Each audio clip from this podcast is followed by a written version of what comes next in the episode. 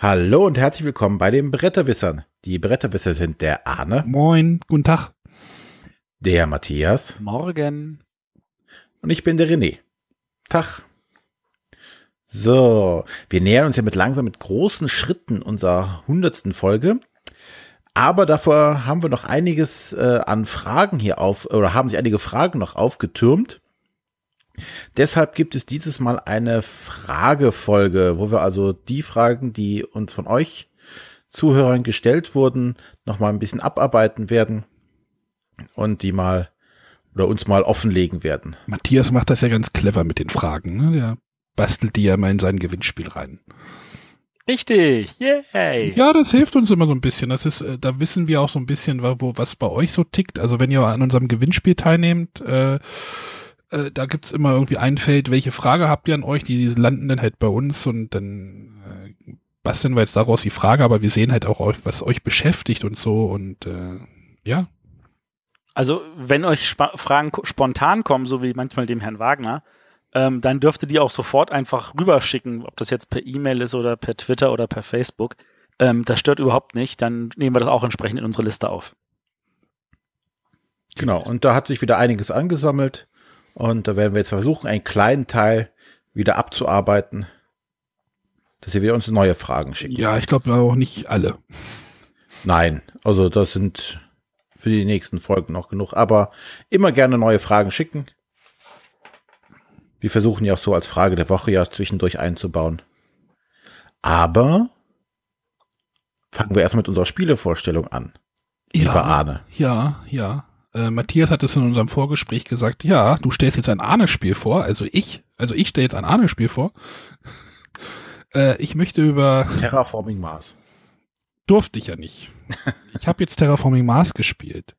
Und vielleicht habe ich auch schon einmal Great Western Trail gespielt, wenn diese Folge online ist. Aber äh, dazu vielleicht später nochmal mehr. Aber ich möchte heute noch über äh, eher was Einfacheres reden, was Richtung Familienspiel geht, äh, mit einer ganz tollen haptischen, mit einem ganz tollen haptischen Element, nämlich über das Spiel Spaghetti. Spaghetti mögen ja alle, oder? Du sollst doch nicht mit deinem Essen spielen, Arne. Kartoffeln sind rund, Spinat ist gesund, Grießbrei ist Pflicht, Spaghetti aber mein Leibgericht. Ja, so wie, also, ähm, Spaghetti ist ein, ähm, wie nenne ich? Ach, jetzt muss ich mir wieder einen ähm, Satz ausdenken. Mikado mit Schnürsenkeln bezeichne ich es jetzt einfach mal. Spaghetti ist so ein äh, Spiel, also Geschicklichkeitsspiel, in dem es darum geht, äh, Spaghetti, äh, gekochte Spaghetti, in Klammern äh, Schnürsenkel, von einem ähm, Teller zu ziehen und dafür Punkte zu bekommen. Also diese Spaghetti, das sind so, ich weiß nicht, bei, bei, es gab mal dieses Spiel String Railway, da gab es auch so Sp Spaghetti, wollte ich gerade sagen. Ja. Schnürsenkel, mit dem man irgendwas macht. Und hier ist es auch so. Es gibt äh, 27 verschiedene, nicht verschiedene, 27 Schnürsenk. Es sind, glaube ich, wirklich Schnürsenk. Also die sind am Ende auch so zusammengeknibbelt.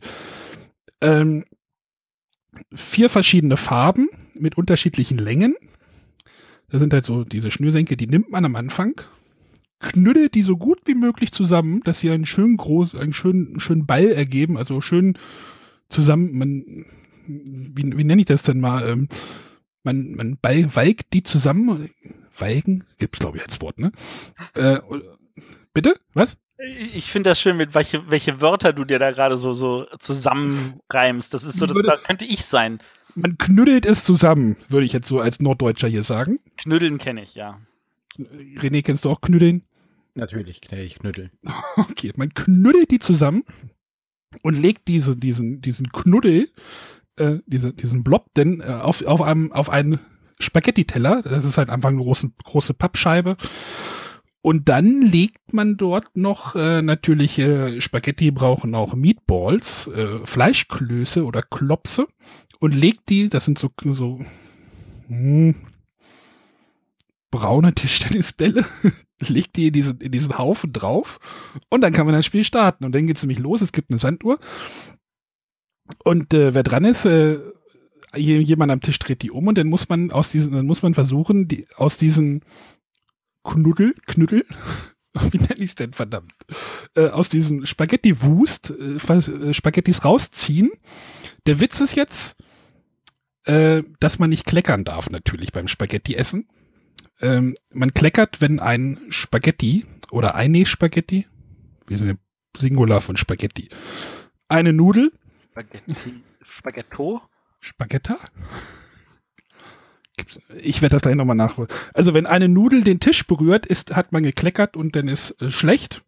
Wenn ein Klops den Tisch vom, vom Teller rollt, ist auch schlecht, dann ist, äh, äh, dann ist sie, äh, dann ist die Runde für einen beendet oder halt, wenn die Uhr abgelaufen ist. Und wenn die Uhr ab, und dann macht man das halt so lange, bis halt die Uhr abläuft, dann guckt man, wie viel man hat und äh, dann ist der nächste dran. Am Ende des Spiels gibt es jetzt Punkte für die Spaghetti, die man aus diesem Haufen gezogen hat. Die gelben, die sind ein Punkt wert. Die, die orangefarbenen, also es, die sind halt, es gibt halt schwarze, die sind halt mehr Punkte wert, die sind aber auch länger, das heißt, die sind schwerer rauszuziehen. Also die haben auch noch unterschiedliche Längen. Und das ist eigentlich schon das ganze Spiel. Achso, die Klöpse kriegt man, die Klöpse sind auch ein Punkt. Ein Klops darf man sich nehmen, wenn der Klops auf dem Teller liegt und keine andere Nudel berührt. Mhm. Ja. Habt ihr das jetzt soweit verstanden? Man zieht einfach diese, Spag diese Nudeln aus diesem Haufen raus und nichts da vom Teller fallen. Man kann sich das dann ganz ein bisschen noch ein bisschen schwerer machen, indem man, indem, indem man den kleineren Teller benutzt, der da noch beiliegt. Es gibt nämlich zwei, zwei verschiedene Tellergrößen und es gibt auch noch äh, eine Variante, in der man Kochrezepte erfüllen möchte. Also man hat halt Aufgaben. Dafür gibt es dann auch noch extra Punkte super witziges Spiel. Natürlich ist da kein Tiefgang drin oder so, aber allein diese Aufmachung, dass man diesen Nudelwust dann auf den Teller knallt und äh, das, das ist halt super toll mit Kindern. Oder halt für Erwachsene, die schon Pferd eingetrunken haben. Hm? Ja. Immer diese Anspielung auf Alkohol bei den Spielen. Ja, verdammt. Nein, also äh, es ist äh, sch schöne Aufmachung, tolle, tolles Thema, was halt irgendwie auch jeden gleich so in, in den Band zieht. Aber es ist jetzt halt kein Terraforming-Mars. Das ist wir, Glück. Wir hatten Spaß dabei. Also vor allem die, die, die, die kleine, schrägstrich große, also und der große auch, also ich. ja. Noch Fragen? Eckdaten? Eckdaten, genau, deswegen nehme ich mir gerade die Schachtel in der Hand. Das äh, Spiel als Spaghetti ist äh, herausgekommen bei Grana, ist es, glaube ich, entwickelt worden. Also Grana, das sind, das sind Polen, ne? Ja. Das, das ist ein polnischer Verlag. In Deutschland äh, bei, kriegt man das bei Huch Friends. Demnächst nur noch Huch, oder wie war das? Inzwischen nur noch Huch, ja. Nur, nur, also nur noch Huch, dann muss ich das Friends ja auf der Schachtel jetzt wegstreichen. Das Friends bitte wegstreichen und auch wissen, woher Huch kommt wenn mir was runterfällt, dann sage ich auch immer, huch, wenn mir eine ja, Nudel ja, vom Teller Huch entspannt, ist. weil, und da habe ich ja vor, äh, neulich in der Folge gesagt, also ähm, das Hu steht für Hutter, dem ja Huchen ah. gehört, äh, mit seinem Vertrieb Hutter Trade, und das Ch gehört zu Zoch, als Zoch noch mit Hutter ganz viel zusammengearbeitet hat. Inzwischen gehört ja Zoch dem Norris und hat mit Hutter nichts mehr zu tun, aber der Name heißt weiterhin Huch. Matthias, das verwirrt mich alles. Dann ignoriere es, weil es unwichtiges Wissen war. Ich dachte, ich bringe mal ein bisschen was an und erkläre Sachen, weil du immer sagst, so Sachen erklären. Ja, jetzt wird es gleich nochmal mit dem Autor, wird jetzt nochmal ein bisschen schwieriger, glaube ich. Das ist Michael Golepiowski, aber unter dem E ist ein Strich, so ein Haken. Ich weiß okay. nicht, wie man das ausspricht. Ich auch nicht. Ist wahrscheinlich polnisch. Aber wir hatten Spaß. Sehr schön. Dann komme ich mal zu meinem Spiel. Und zwar, ähm, um den Spannungsbogen aufzubauen, ein Spiel von Cool Mini or Not. Oder wie es jetzt gemeinhin heißt, Simon. Ähm, aber es kommt ohne äh, die Minis aus. Und zwar möchte ich über das Spiel Sherlock reden. Also die Analogie zu Sherlock ist, sollte klar sein. Aber es geht hauptsächlich um das Wort Look.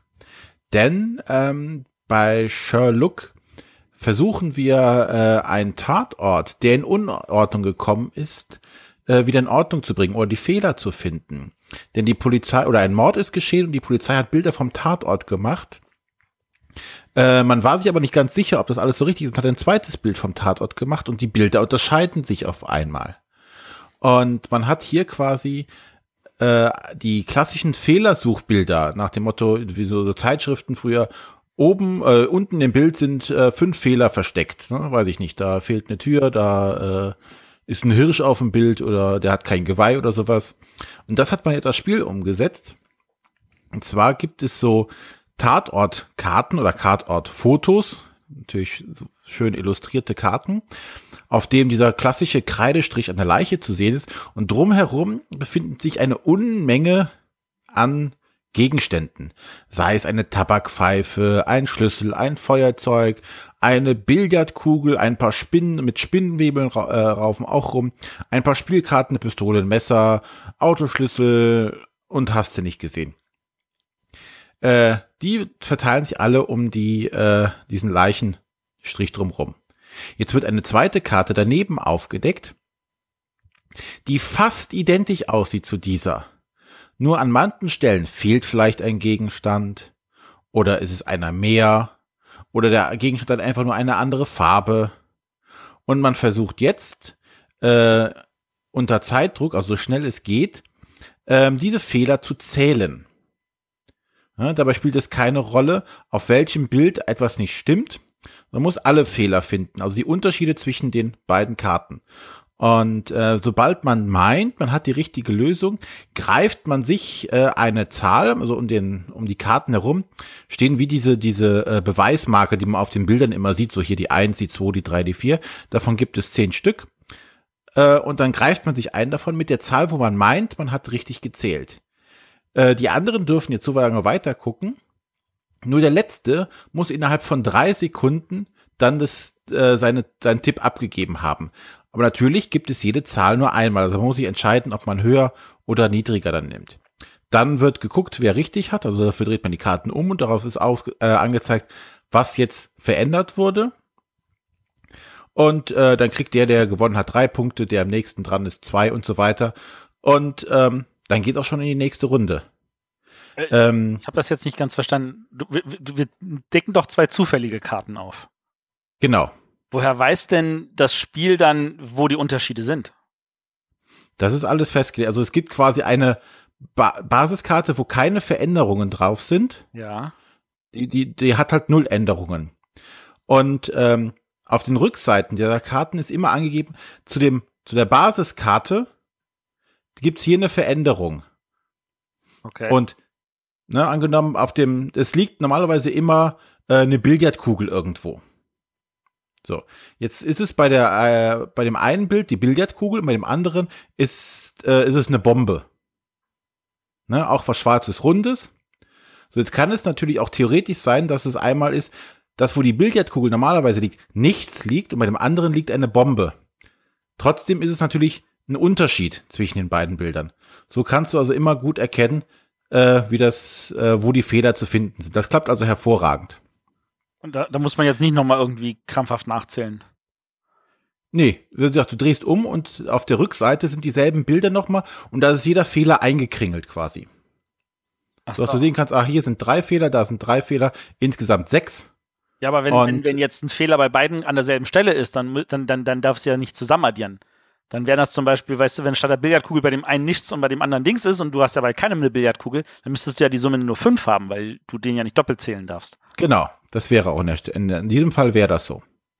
Okay, da muss man also noch zusätzlich aufpassen. Ja, aber wie gesagt, da musst du schon, ich glaube, das ist, da sind, glaube ich, 80 Karten dabei. Und dass dieser Fall eintritt, ist eher so, so sehr, eher selten. Okay. Also bei den Runden, wo wir jetzt gespielt haben, ist das zum Beispiel nie vorgekommen. Ah, okay. Aber es war eher, ja, das ist aber auch, glaube ich, bei dem Spiel kein Thema. Ne? Das ist ein Spiel, was du in ähm, zehn Minuten gespielt hast. Das ist ein klassischer Aufmerber. Was, das, was den Schwierigkeits aber noch äh, gerade erhöht ist, ähm, als erstes, also, also als das Spiel gezeigt wurde, legst du die Karten quasi parallel zueinander hin, sodass sie dieselbe Ausrichtung haben. Wenn du aber jetzt eins der Bilder um 180 Grad drehst, so dass quasi der Kopf des einen bei den Füßen des anderen liegt, wird das Ganze auf einmal, musst du über Kreuz gucken, um die Fehler zu finden. Solange es parallel nebeneinander liegt, kannst du super äh, das abscannen und sagen, Fehler, nicht kein Fehler, Fehler, kein Fehler, Fehler, kein Fehler. Wenn die aber jetzt auf einmal gedreht sind, hast du kaum, also musst du dich unglaublich konzentrieren. Es ist unglaublich anstrengend zu gucken, äh, habe ich das, war ich da, äh, wo ist denn das da, äh, hier, da und das erhöht nochmal den Schwierigkeitsgrad enorm. Das, äh, ja, das war dieses das Spiel, das hat uns viel Spaß gemacht. Ich, ich mag sowieso diese, diese klassischen Bildersuchrätsel einfach. Ich gucke auch immer bei in den, in den Heften meiner Tochter, wenn die dann irgendwelche Bilderrätsel hat. Und dann bin ich meistens aber so doof, dass ich sie nicht finde und bin froh, dass hinten eine Lösung drin ist, wo drin steht, oh, da beim Einhorn fehlt das Horn vor oben drauf. Ähm, das war nur ein also was. und ähm, ja, wie gesagt, da gibt's, äh, das ist schnell erklärt. Ähm, jeder kennt dieses Prinzip mit den Fehlersuchen. Du legst die Karten hin, es, wird, wird hektisch, weil halt äh, der Erste, der eine Zahl greift, bringt die anderen automatisch dazu, selber mitzugreifen. Also, äh, äh, äh, dann nehme ich halt irgendeine Zahl, auch wenn sie vielleicht gar nicht richtig ist. Aber manchmal ergibt sich auch so, ja, war doch richtig, weil der andere hat sich vertan. Der hat eins zu wenig gezählt. Du hast einen, eins höher genommen und damit hast du recht. Das kann also durchaus mal passieren. Also, das macht dann schon echt Laune an der Stelle. Bis wie viel Spieler geht das? Äh, zu sechs. Aber in der Theorie man sollte, kann man das auch zu zehn spielen. Ja. Wird halt mit, mit, dem Gucken eng, ne? Du musst die Leute alle um den Tisch rumkriegen. XL-Version. Äh, wie groß sind die Karten? Die sind äh, doppelte Love Letter Größe, würde ich jetzt so schätzen. Hm, okay. Also Love Letter ist ja nicht so klein, die sind ja wie 8 mal 12 Zentimeter. Wenn du ja. sagst jetzt doppelte, das ist ja schon A6. Ja, A6 könnte ungefähr hinpassen. Vielleicht ein bisschen aber schmaler, aber so. Klein, dass mehr als sechs Leute sich eher den Kopf einschlagen. Ja. Also ich packe jetzt die Love Letter Big Box aus und messe die Karten nach. 8 mal 12. Wir hätten noch neulich über die Kartengrößen gesprochen, oder? Genau. Ja, ja 8 mal 12. Ähm, aber wie gesagt, äh, ein super toller äh, Aufwärmer oder Absacker, so für so zwischendurch. Ähm, das möchte ich auf jeden Fall auch mal mit, mit meiner Tochter spielen. Gucken, äh, die müsste da auch Spaß dran haben. Ja, wie erklärst du dir denn die, die, die Kreidezeichnung in der Mitte? Das ist ihr doch vollkommen egal. Ich glaube auch. Da wird Kreidemann auf dem Boden gemalt. Da zeigt er vorher so, so von diesem Strichmännchen da, da gab es ja in unserer, meiner Jugend gab es ja dieses, dieses One-Line. Also, das ist, das glaube ich auch nicht, dass das ein Problem La Linea heißt das. La Linea, genau, ja. Aber, gut. Also, ganz ehrlich, also das Spiel schreit danach, dass man es eigentlich in einer Version kauft mit richtig großen Karten. Also A4-Größe oder so. Ja, wäre auch eine Option. Du kannst ja die Karten einscannen und auf Postergröße aufziehen. Na, das wird aber bei gefühlt 80 Karten teuer. ja, das denke ich mir auch. Ob es mir das Spiel dann wert wäre, ich weiß nicht. Es ist nett und es, es macht auch Spaß, aber dann so viel Geld zu investieren. Auf jeden Fall macht es mich neugierig, weil ich habe auch neulich mit meinem Sohn haben wir, hat er auch so, so, so ein paar Zettel angebracht oder so, wo, wo hat er irgendwie im Hort oder so eingesammelt, wo er auch immer nur zwei Bilder vergleichen musste. Und da waren welche dabei, die waren relativ einfach, da hat er drauf geguckt, hat er ganz schnell zehn Stück gefunden und dann der anderen, hier gibt es keine Fehler nicht. So, bist du sicher? Haben wir geguckt und dann haben wir zwei gefunden und dann kam eine Frau dazu und nach, ich glaube, in einer Stunde oder sowas hatten wir dann die, die zehn Fehler, die drin sind, auch alle gefunden. Also, es kann auch tatsächlich entsprechend schwer sein, aber wir hatten da gemeinsam irgendwie Freude dran. Deswegen hätte ich jetzt auch total Bock, dieses Spiel zu spielen. Äh, so schwer wird es jetzt hierbei nicht, dass du eine Stunde brauchst, um alle Fehler zu finden. Aber so in Hektik wird es doch schon recht anstrengend. Ja, und das ist schon wieder so das Ding, wo ich mir denke, Hektik, das, da habe ich wieder keinen Mitspieler für. Aber es macht mich an. Na, du, ihr könnt sie auch alle langsam spielen. Ne, ihr könnt ja langsam zu den Karten greifen. ja, das war äh, Sherlock äh, von Silvano Sorrentino.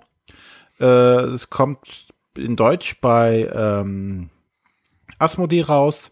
Äh, ansonsten geht die Lizenz an Simon und im Original vor an Kaleidos Games. Das sind glaube Italiener, oder?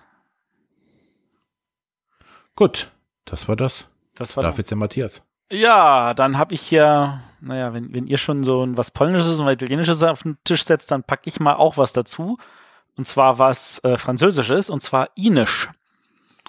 Ein etwas merkwürdiges Wort, das soll irgendwie so keltisch sein. Ich habe keinen Blassen, was es bedeutet. Ich glaube, irgendwas mit irgendwie König oder so in der Richtung. Ähm, Spiel ist mir schon früh aufgefallen, weil ähm, ganz viele Leute sagten, boah, geiles Cover. Und mein Gedanke war so, boah, ist das hässlich. Das habe ich aber auch gedacht. Ähm, es ist tatsächlich, also unterm Strich denke ich mir so, dass die Grafik fällt auf, also die Illustration ist tatsächlich anders, was ja schon mal wirklich was Positives ist. Und dann holst du die Spielplatten raus und dann, wenn die so aneinander liegen, denkst du dir so, boah, das ist ja noch eine Nummer hässlicher als das Titelcover.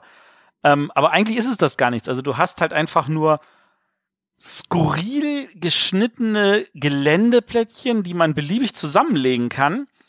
Und jedes davon hat eigentlich eine sehr, sehr schöne Illustration, aber dadurch, dass die in dieser skurrilen Form aneinandergelegt, wirkt das unschön, sage ich jetzt mal. Das tut aber schon wieder was Material. Ja, du hast recht. Das, das, aber das ist das, was, womit man als erstes konfrontiert wird mit dem Cover. Ähm, und dann mit dem anderen Material, du hast recht. Aber lass, genau, lass uns zum Spiel kommen, weil das ist nämlich ehrlich gesagt ziemlich cool. Es ist, ähm, auf der einen Seite ist das ein ähm, Mehrheiten-Area-Control-Spiel.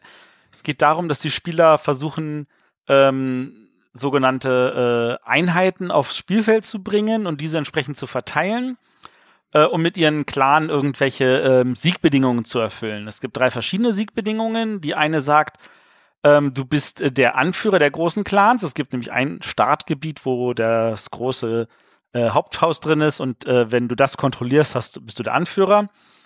Ähm, mh, mm, das, äh, dann gibt's eins, da musst du ähm, in sechs verschiedenen Territorien äh, musst du mit deinen Clans präsent sein. Ähm, äh, genau, dann war es, äh, eins war noch mit Religion, genau. Du musst ähm, in sechs, äh, du musst sechs verschiedene Tempelanlagen äh, kontrollieren. Die müssen nicht auf sechs Gebiete verteilt sein, du kannst auch in einem Gebiet mehrere Tempel haben, aber wenn du sechs Tempel kontrollierst, dann äh, hast du die Religionsmehrheit.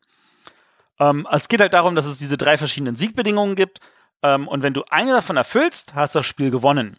Es kann aber natürlich passieren, dass ähm, da das immer nur am Ende einer Runde geprüft wird, dass mehrere Spieler das am Ende einer Runde erfüllt haben. Dann gibt es noch so eine Art Tiebreaker-Geschichte. Ähm, wie läuft das jetzt eigentlich ab? Eigentlich ist es ein relativ simples Spiel. Wir haben 17 Karten, die werden einfach nur verdraftet. Ähm, eine wird davon zufällig aussortiert, der Rest wird dann verteilt. Wir draften mal rum. Dann hat jeder ein paar Karten auf der Hand. Dann werden diese nacheinander abgespielt und die äh, Aktion darauf halt genutzt. Und ähm, dann sind wir irgendwann fertig mit den Karten. Dann werden dieselben 17 Karten wieder zusammengenommen und äh, wieder ausgespielt und äh, also äh, beziehungsweise gedraftet und wieder genutzt.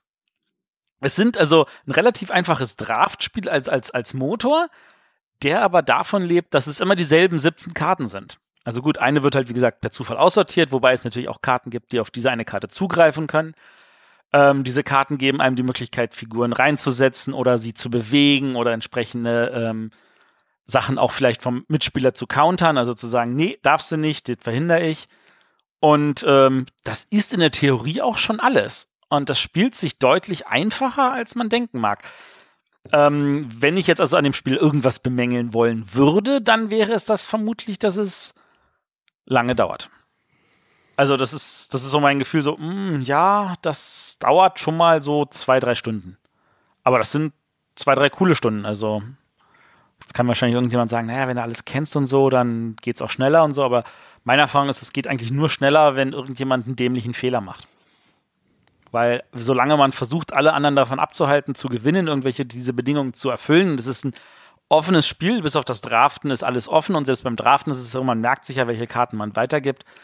Ähm, also da ist dann schon tatsächlich ähm, eigentlich alles äh, berechenbar und dadurch kannst du schon sagen, okay, ich muss jetzt dieses machen, damit er diese Runde keine Bedingungen erfüllt und damit auch er vielleicht keine erfüllt und der versucht das auch äh, und dadurch zieht sich ein bisschen länger. Aber das ist, das sind trotzdem spannende zwei, drei Stunden. Also ich, daran hatte ich irgendwie noch kein Problem. Ich habe mir ein Video dazu angeguckt bei äh, hier die Engländer Shut Up and Sit Down. Ja. Die haben halt gesagt, es ist halt so ein, so ein Haut drauf Spiel, wo man sich nicht wirklich verstecken kann. Es geht gleich, erste Runde geht's gleich los. Stimmt das? Ähm, da- Also es ist, es ist gleich Konfrontation, es, es baut sich nicht erst groß auf, sondern man startet ja irgendwie auf zwei oder drei Feldern, ja. glaube ich, am Anfang. Also man, man ist, sitzt schon relativ eng aufeinander, oder? Also äh, das, das macht zum Beispiel unmöglich in der ersten Runde schon ähm, das Spiel zu beenden, weil ähm, wie willst du denn sechs Territorien kontrollieren, wenn am Anfang nur drei oder vier da sind? Das ist richtig. Ähm, das ist äh, ehrlich gesagt auch etwas, was ich sehr schätze. Also ich hatte ja ähm, schon vor- ein paar Mal jetzt, äh, letzter Zeit hatten wir äh, Löwenherz erwähnt, was, wo- was, wo ich es besonders schätze, dass du ab der ersten Runde schon konfrontativ dabei bist und also dich um etwas rangeln musst. Und das ist bei Inisch nicht anders. Das ist richtig. Ähm, ich persönlich empfinde das, äh, also man muss das tatsächlich mögen. Man muss sagen, okay, ich mag es, äh, mich um Sachen zu rangeln. Ich mag es, dieses Area Control. Ich mag es, dieses Draufhauen, ohne dass der andere wirklich Einheiten in dem Sinne verliert, sondern die werden ja eigentlich in dem Sinne nur ähm, wieder weggeschubst äh, auf andere Gebiete. Wobei, gut, ein paar gehen natürlich auch, aber ähm, es gibt äh, extreme Take-Z-Karten, die äh, einem also wirklich äh, Sachen irgendwie wegnehmen, die äh, den Mitspielern irgendwie so nach dem Motto, ja, ich nehme hier was raus, dafür musst du da auch was rausnehmen. Und ähm, das macht natürlich die Planung dann auch tatsächlich manchmal ein bisschen, ich sag jetzt mal, fieser und man muss das mögen. Aber wenn man das mag, und da, damit sollte man jetzt tatsächlich die Leute ansprechen, die sagen, ich habe kein Problem mit einem Take-Z und mit einem äh, aggressiven äh, und konfrontativen Spiel, ähm, die werden da wirklich, wirklich richtig Freude dran haben. Ähm, spannend sind auch diese Gebiete. Ich meine, es sind am Anfang, glaube ich, immer dieselben drei Gebiete, da bin ich mir jetzt nicht ganz so sicher. Aber ähm, es gibt einige Gebiete, die haben nochmal eine, ähm, also jede von diesen Gebietskarten, die kommen mit nur einer Special Ability. Und ähm, der, der das Gebiet kontrolliert, hat diese Special Ability Karte. Das soll heißen, je nachdem, welche Gebiete im Laufe des Spiels reinkommen, das sind zwar am Anfang dieselben, aber ähm, da kommen, es gibt ja eine von diesen 17 Karten, erlaubt es einem ein zusätzliches Territorium ins Spiel zu legen und dadurch wächst das Spielfeld. Ähm, und die kommen halt aber in zufälliger Reihenfolge. Also da wird einfach geguckt, oh, was haben wir denn hier Schönes? Ähm, da, dadurch entsteht natürlich auch total spannendere andere Geschichten, so, oh, kann ich den Effekt nutzen? Ich will das Gebiet nur wegen dem Effekt haben, weil das Gebiet selber interessiert mich nicht, weil ich ja gar nicht versuche, sechs Gebiete zusammenzukriegen oder ähnliche Sachen. Ähm, da, da kommt tatsächlich ordentlich Abwechslung rein. Also das, das, das macht dadurch immer wieder Fets, sage ich jetzt mal. Also das Spielerrisiko, ja. Ähm, also wenn du den Vergleich zu Risiko haben willst, der vielleicht gar nicht so schlecht ist, äh, das ist definitiv besser als Risiko. Ja, halt so. Es wird doch manchmal so gesagt bei solchen Spielen, wo es ähm, so ein bisschen um, um, um Gebietseroberung geht und äh, Leute, dass das, äh, ja, das man es gerne mit Risiko vergleicht und äh, ja. Äh, Wobei an dieser Stelle ist es ja auch so zum Beispiel, ähm, eine der Siegbedingungen ist halt, wie gesagt, dass du ähm, Clanfiguren von anderen Spielern kontrollierst. Also wenn du äh, in einem Gebiet äh, drei Figuren drin hast und der andere nur zwei, dann kontrollierst du das Gebiet und du kontrollierst diese zwei Figuren von dem Mitspieler. Und wenn du sechs Figuren von Mitspielern kontrollierst, ist ja auch eine der Bedingungen. Und äh, das ist zum Beispiel auch etwas, was dafür sorgt, dass man zum Teil nicht einfach nur auf die anderen draufhaut, sondern sagt, ja, komm ruhig rein, solange du weniger drin hast als ich, weil dann komme ich näher ran, das zu kontrollieren. Also da ist auch so ein bisschen so geben, nehmen. Während der andere sagt, ja, ja, das ist mir völlig egal, ob du mich kontrollierst, ich bin in dem Gebiet, das reicht mir. Ich muss ja nur präsent sein, um dieses Landding da zu erfüllen. Also da ist tatsächlich auch so ein bisschen geben, nehmen, so, ah, ich muss mich jetzt selber schädigen, um den zu schädigen, damit der nicht gewinnt, bevor ich gewinne. Ja, es ist tatsächlich schwierig manchmal zu beschreiben, aber diese, diese Sachen, die da abgehen, und äh, man muss sich mal bewusst sein, es sind wirklich nur diese 17 Karten, mit denen gedraftet wird. Man, man nach dem, während der ersten Partie kennt man schon alle 17 Effekte. Man kann dann viel besser, also das erste sollte grundsätzlich eine Kennenlernpartie sein, aber man kann dann richtig gut einschätzen, so, was kann kommen, was sehe ich, was habe ich nicht gesehen, wovon muss ich ausgehen, dass es der linke oder rechte Nachbar hat, oder ich kann hoffen, dass es vielleicht irgendwie äh, und, rausgenommen wurde am Anfang der Runde. Ähm, und wenn man mit weniger als vier Leuten spielt, dann ist es ja nicht so, dass man mehr Karten kriegt, sondern dann wird genau gesagt, wenn ihr zu dritt spielt, dann nehmt folgende drei, äh, vier Karten raus. Wenn ihr zu zweit spielt, nehmt nochmal folgende drei Karten raus. Damit immer noch jeder mit derselben Menge Karten spielt. Ähm, aber bestimmte Effekte, die natürlich auch mehr Sinn machen, wenn man mit mehr Spielern ist, sind dann halt nicht dabei.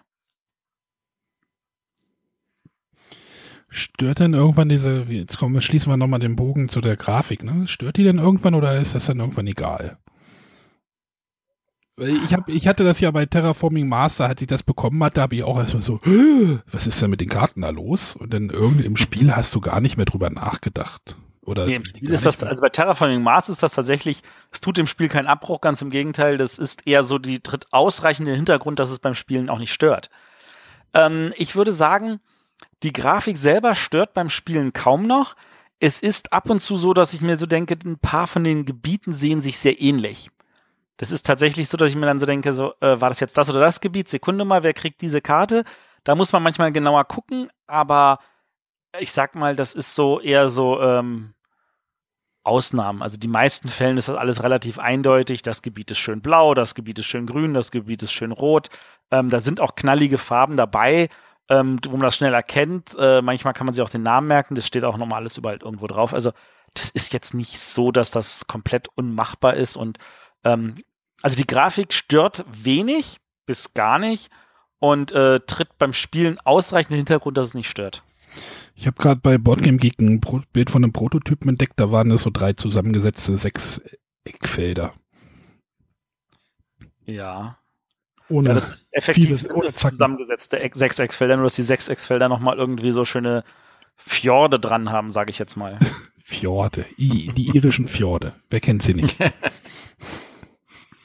genau, die irischen Fjorde. Ja.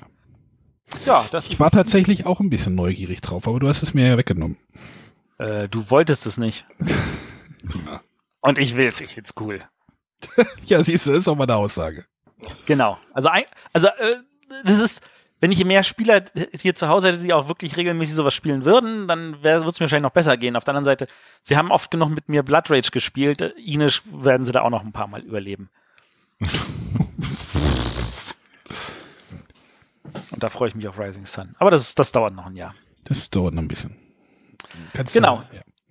Inisch von Christian Martinez äh, mit ähm, Illustrationen von Dimitri Bialek und Jim Fitzpatrick. Wir mögen es Ihnen verzeihen. Erschienen bei Pegasus Spiele, beziehungsweise das Original ist von Matago. Fitzpatrick hört sich aber auch sehr irisch an, oder? Ja, muss ja auch, oder? Wahrscheinlich, wahrscheinlich. Dimitri Bialek hört sich aber nicht irisch an. Ja, vielleicht klären wir das gleich in, der, in einer Frage der Woche. Äh, nee, gar, gar keine Frage der Woche, sondern die lassen wir heute mal ausfallen, glaube ich, oder? Ausnahmsweise würde ich auch dafür stimmen. Ja. Denn dann kommen wir jetzt einfach mal zu den Fragen, die gestellt wurden. In mehreren Wochen. In Muss ich- mehreren Wochen. Muss ich die jetzt alle vorlesen? Du darfst auf jeden Fall mal anfangen. Muss ich mir jetzt eine aussuchen? Du kannst einfach oben Einfach einen anfangen. aus. Ich habe ein paar markiert, die ich für vorlesenswert halte. Ähm, da darfst du einfach eine beliebige nehmen. Ach, ich hatte vorhin eine, jetzt habe ich sie vergessen. Ähm, Du darfst dir auch selber eine ausdenken, aber dann kommt sie nicht von unseren Herren. ich kann mal einfach, äh, wenn, wenn Sandy Moore was schreibt, dann geht's los hier. Ähm, äh, der Sebastian, äh, ich weiß nicht, Sebastian, das reicht. Äh, genau, die Frage hat, hat uns eine Frage gestellt. Welche Spielezeitschriften lest ihr, habt ihr abonniert oder könnt ihr welche empfehlen? Ähm, ich lese keine und bin mit der Frage dann beendet. Oh. Also ich, ich äh, lese eigentlich gar kein Print mehr. Das ist irgendwie. Aber es gibt ja auch Spielezeitschriften, die sind nicht Print. Also die gibt's ja auch online. Ich tue mir schon schwer bei manchen Blogs, die zu lesen. Und wenn Aber da finde ich Zeitschrift der falsche Name, oder? Ja, das ist halt übrig geblieben. Also äh, Hä? da würde ich jetzt nicht so sehr darauf den Zusammenhang setzen, dass Zeitschrift gleich gedruckt sein muss. Aber sagen wir mal so, also ich kann mich an da anschließen und ich glaube, was er eher meint, ist ein in irgendeiner Art redaktionell bearbeitetes Format. Lese ich Grund, also grundsätzlich ist das falsche Wort, lese ich eigentlich auch nicht.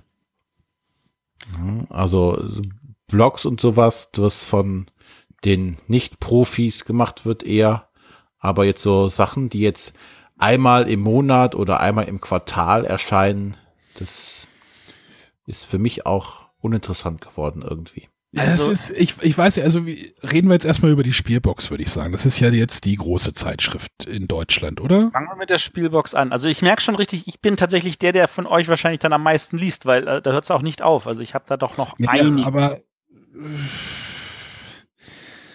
ich weiß nicht, ich habe da irgendwie nicht mehr, also ich habe die eine Zeit lang wirklich regelmäßig auch gelesen, aber ich habe da irgendwie diesen Bezug irgendwie verloren. Ich, ich weiß nicht, woran das liegt. Vielleicht sollte ich mir die mal wieder kaufen.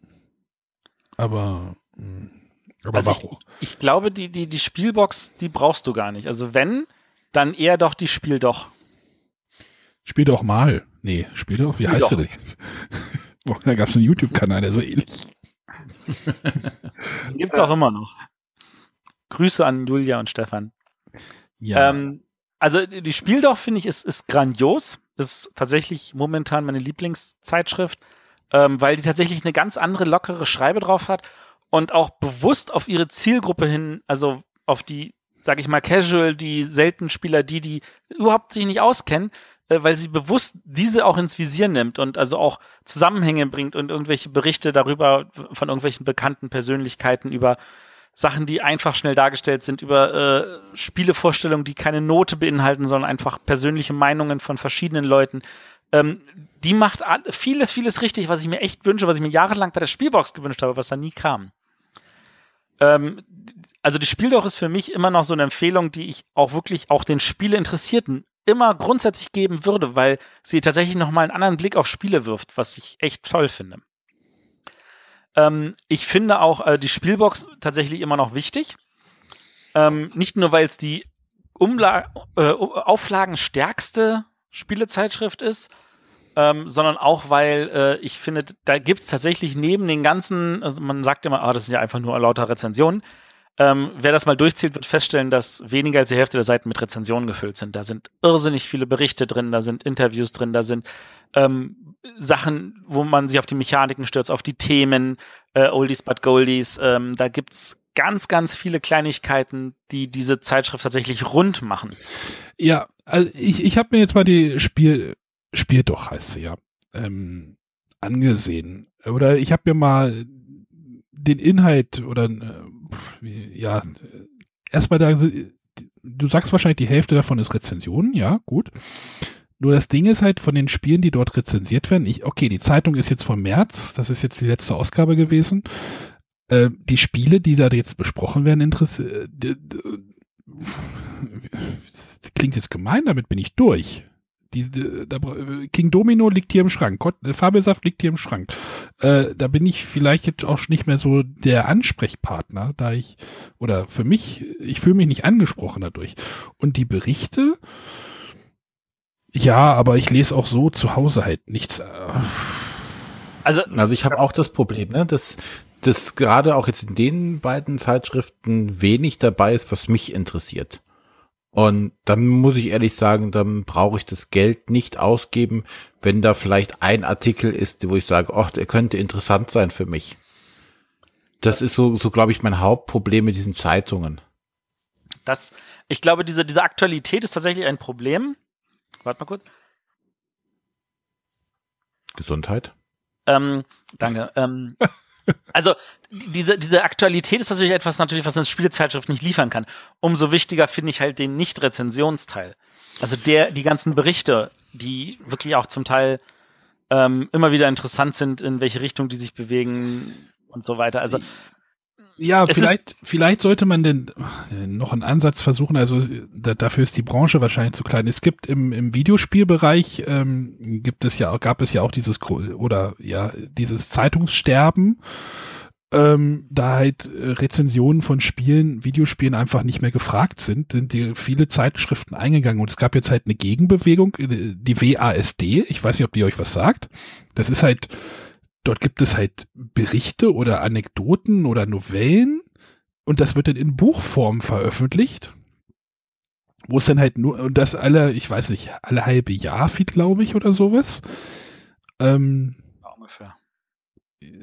ich wollte mir da immer mal eine besorgen, weil mich das, weil mich dieser Ansatz dann tatsächlich schon wieder reizt. Also mit, mit Hinter, nicht Hintergrundberichten, aber halt so Geschichten drumrum und äh, die, die äh, Rezension hole ich mir woanders. Die hole ich mir im Internet. Ähm, also ich habe eine WASD halt tatsächlich hier zu Hause rumliegen, weil ich mir die mal besorgt habe, weil mich das auch mal interessiert hat. Und ich muss sagen, die ist total spannend gemacht. Ähm, Ich habe nur festgestellt, dass ich tatsächlich mit dem Computerspielbereich wenig anfangen kann. Deswegen war das tatsächlich für mich auch nur halb interessant. Aber wenn sowas für Brettspiele geben würde, fände ich das super cool. Und die muss auch nicht so dick sein. Also das, das, das muss ja kein, äh, das ist, weiß ich nicht, das Ding hat gefühlt 200 Seiten oder so. Ähm, klar, es erscheint nur zweimal im Jahr, aber selbst wenn es zweimal im Jahr erscheint, würden mir auch 70 Seiten reichen, wenn es mit spannenden Artikeln gefüllt ist, sage ich mal. Ja, aber die WASD hat so, zum Beispiel auch schon, die kämpfen halt auch um ums Überleben. Und äh, ich weiß nicht, welcher Gast das gesagt hatte, Videospiele sind einfach Faktor 10 zum Thema Brettspiele. Und ja. ähm, das weiß ich, das wird sich wahrscheinlich dann einfach finanziell nicht rechnen. Vermute ich jetzt mal. Also, ich meine, die WSD wird in erster Linie halt, du, du kaufst sie halt bei denen direkt, die ist jetzt nicht wirklich im, sage ich jetzt mal, im Zeitschriftenhandel. Äh, da kostet eine Ausgabe, weiß ich nicht, was kostet die, 10, 15 Euro.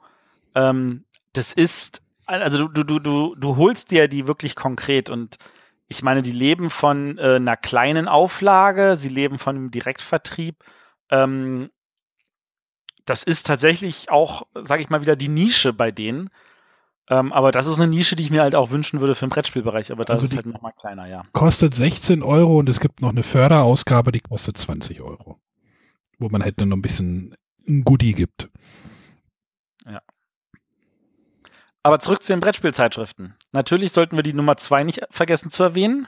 Also wenn man Spieldoch und Spielbox als, als von, da sie vom selben Verlag sind, mal als eine Exemplar sieht, äh, dann gibt es natürlich noch die Fairplay.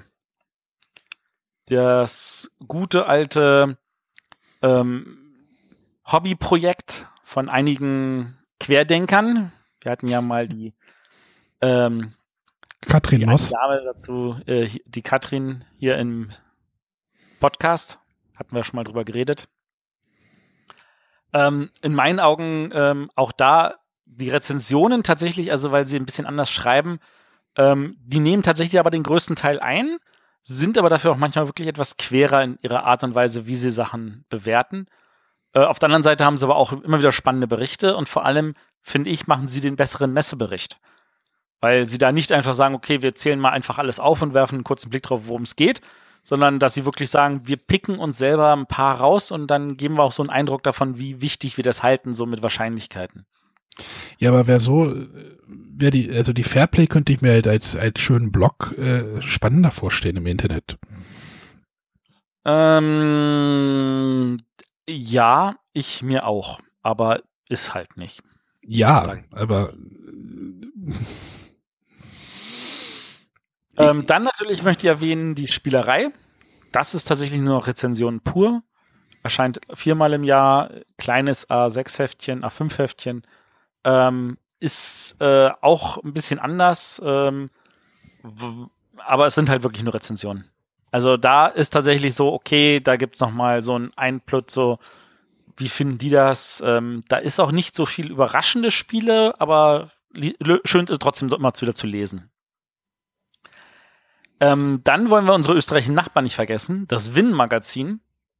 Ähm, das gibt's auch nur online. Also es, ich glaube, das gab's mal gedruckt oder so. Inzwischen gibt's das aber, glaube ich, nur noch online äh, als PDF zum Runterladen, zum Lesen. Ähm, ist aber in erster Linie auch nur Rezension. Auch da nochmal einfach ein eigener Blick, auch vom österreichischen Spielemarkt aus gesehen. Und ich glaube, das sind die ganzen deutschsprachigen Sachen, die mir einfallen. Habe ich irgendwas ah, vergessen? Ich, hab, ich, ich, ich, ich bin gerade auf der Webseite von der Spielerei. Ähm, guck mir das aktuelle Heft an. Ähm, dort ist halt auf der ersten Seite eine Werbung für Schmidt-Spiele drauf. Wenn das ein Blog im Internet machen würde, wäre, glaube ich, der Shit Shitstorm schon vorprogrammiert, oder? Hm, wahrscheinlich, aber da, lass mich mal so formulieren. Es ist ja, die Zeit. Ich, sagen, dass sie die erste Seite als Werbeseite ver verkaufen. Das macht die Spielbox übrigens auch. Die, das, das Spiel vorne, das auf der Spielbox vorne präsentiert wird, das ist eine Werbeanzeige. Und es, die, die Spielbox hatte damals mit einem riesigen Shitstorm arbeiten müssen, ähm, als dann das Spiel, das vorne drauf war, nicht im Heft drin war, weil das in irgendeinem anderen Heft drin war. Und deswegen ist es inzwischen so, dass wenn sie sagen, wenn du ein, da vorne die Anzeige drauf haben willst, dann müssen wir das Spiel auch in derselben Ausgabe rezensieren. Ansonsten haben wir einen Schritt. Ja, es ist halt, da kommt man dann halt wieder in diese Diskussion von wegen Paid Content und ähm, Ich meine, überleg mal, bei, bei Hunter und Kron gab es auch die Riesendiskussion, als der Brettspielclub äh, gesponsert also, wurde. Riesendiskussion würde ich es nicht nennen. Es gibt Oder es gab, Leute, es sagen, gab, sie können es nicht auseinanderhalten. Und ähm, an der Stelle muss ich ganz ehrlich sagen, ähm, ja, das ist dann euer Problem. Ich meine, klar, die, Hunter und Kron hätten in die Ecke schreiben können, Werbesendung, das wäre aber eigentlich totaler Schwachsinn gewesen. Aber Weil was, was sie bekommen haben, sie haben ja nicht Geld dafür bekommen, dass sie sagen, hier, wir loben das jetzt über einen Klee, sondern wir haben eine finanzielle Unterstützung gekriegt, damit wir das durchführen können, aber wir können weiterhin natürlich unsere Meinung zu dem Spiel haben. Und bei den ja, und außerdem hast du es ja bei, bei Zeitungen generell, die müssen sich ja über Werbung finanzieren. Das, also, ähm, dass du in einer Autozeitschrift Werbung von Autoherstellern hast, ist auch klar. Warum in der Spielezeitschrift keine Werbung von Spieleverlagen? Ja, es ist halt. Äh ne, und wenn, weiß ich nicht, eine Autozeitschrift vorne ein BMW halt mal drauf hat, dann ist der halt vorne drauf und wahrscheinlich auch finanziert irgendwie. Ich sehe das jetzt auch nicht, dass das, ist halt, so funktioniert das halt in dem Business. Und wahrscheinlich geht's auch gar nicht anders. Sonst müssten die wahrscheinlich das Dreifache für die Ausgabe äh, verlangen, wenn du ohne Werbung haben wollt, äh, die willst. Also ich bin kein Fan von Werbung, mich nervt das total. Ähm, ich kann das in Zeitschriften sehr gut überblättern und ignorieren. Online nervt es mich umso mehr, dass ich dann gerne auch einen Adblocker mal einsetze. Ähm, und äh, ich verstehe aber natürlich, wenn Leute, die Content anbieten, äh, dass sie irgendwie finanzieren müssen. An dieser Stelle nochmal vielen, vielen Dank an all die Patreone, die uns unterstützen und uns die Möglichkeit geben, auf diese Weise uns cooles Equipment zuzulegen. Und äh, es gibt halt aber auch Leute, die, die halt, wollen halt ein cooles Format machen, die sagen, das kann ich nicht über so einen Weg. Ich muss das irgendwie anders finanzieren. Und ähm, Hunter und Kron haben da halt den Weg über dieses äh, Sponsoring gefunden. Und ich finde das total toll, dass Firmen sagen, wir sind bereit, Geld denen in die Hand zu drücken, damit die so coolen Content liefern können. Und ähm, das muss man aber immer noch davon trennen können, dass das nicht in die redaktionelle Arbeit reingeht. Und wer das als ähm, Zuschauer, Leser, ähnliches nicht trennen kann, ähm, der sollte vielleicht mal wirklich in sich gehen, ob er da nicht äh, mit zweierlei Münze misst. Ja, ich, ich wollte, es ist mir nur gerade so ins, ins, äh, ins Auge gesprungen, so, ne? Also, ja. ich wollte da nur mal irgendwie drauf aufmerksam machen und äh,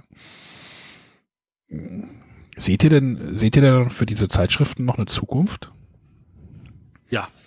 Aber nur, aber in einer ganz kleinen Nische, oder?